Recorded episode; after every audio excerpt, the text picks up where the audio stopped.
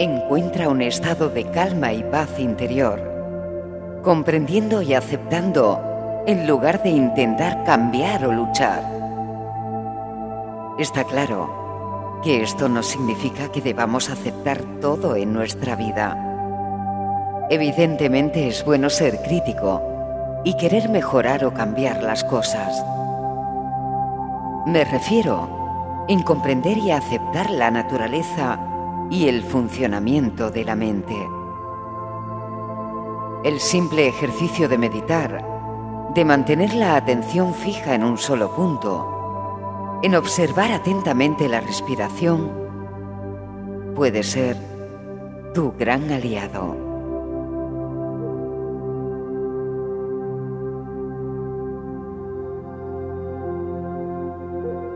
La reflexión que nos ofrece hoy el libro de ejercicios de un curso de milagros es, estoy disgustado porque veo un mundo que no tiene significado. La importancia de esta idea radica en el hecho de que contiene la corrección de una importante distorsión perceptual. Piensas que lo que te disgusta en un mundo aterrador, o un mundo triste, un mundo violento o un mundo demente, todos estos atributos se los otorgas tú. El mundo de por sí no tiene significado. Estos ejercicios deben hacerse con los ojos abiertos. Mira a tu alrededor esta vez de forma muy lenta.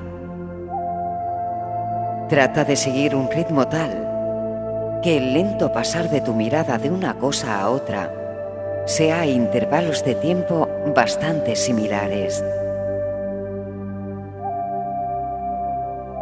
No permitas que el lapso de tiempo empleado para pasar de una cosa a otra sea ostensiblemente más corto o más largo.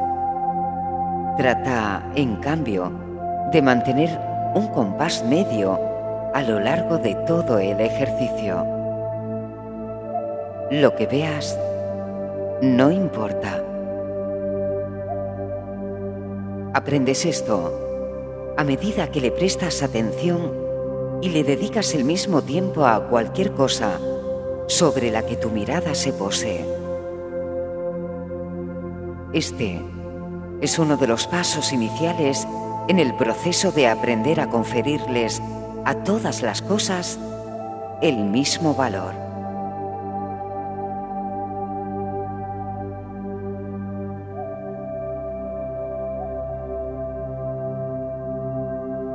Si se te ocurren términos que parecen ser positivos en vez de negativos, inclúyelos también.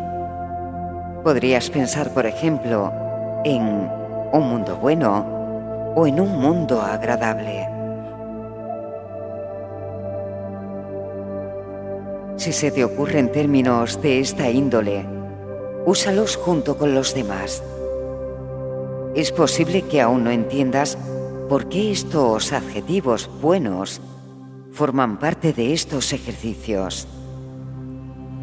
Pero recuerda que en un mundo bueno implica uno malo y uno agradable, uno desagradable también.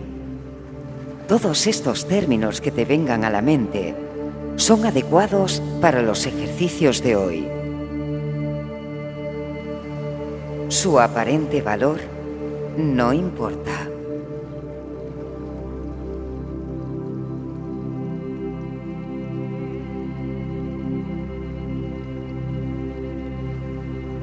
Al aplicar la idea de hoy, asegúrate de no alterar la duración de los intervalos de tiempo entre lo que piensas que es agradable y lo que piensas que es desagradable. Para los efectos de estos ejercicios, no hay diferencia alguna entre una cosa y otra.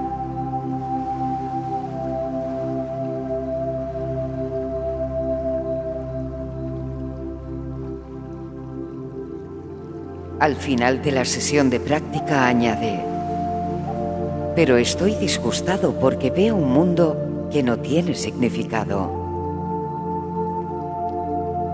Lo que carece de significado no es ni bueno ni malo.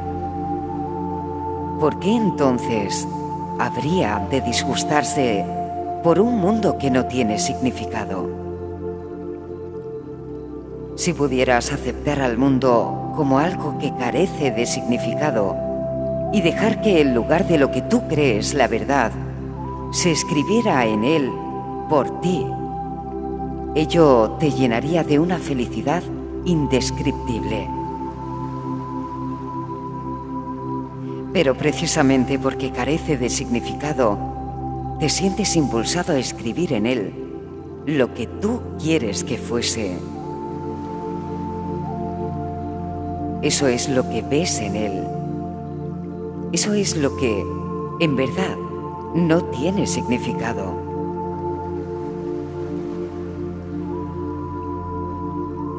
La verdad te disgusta ahora, pero cuando tus palabras hayan sido borradas, lo verás claramente. Ese es, en última instancia, el propósito de estos ejercicios.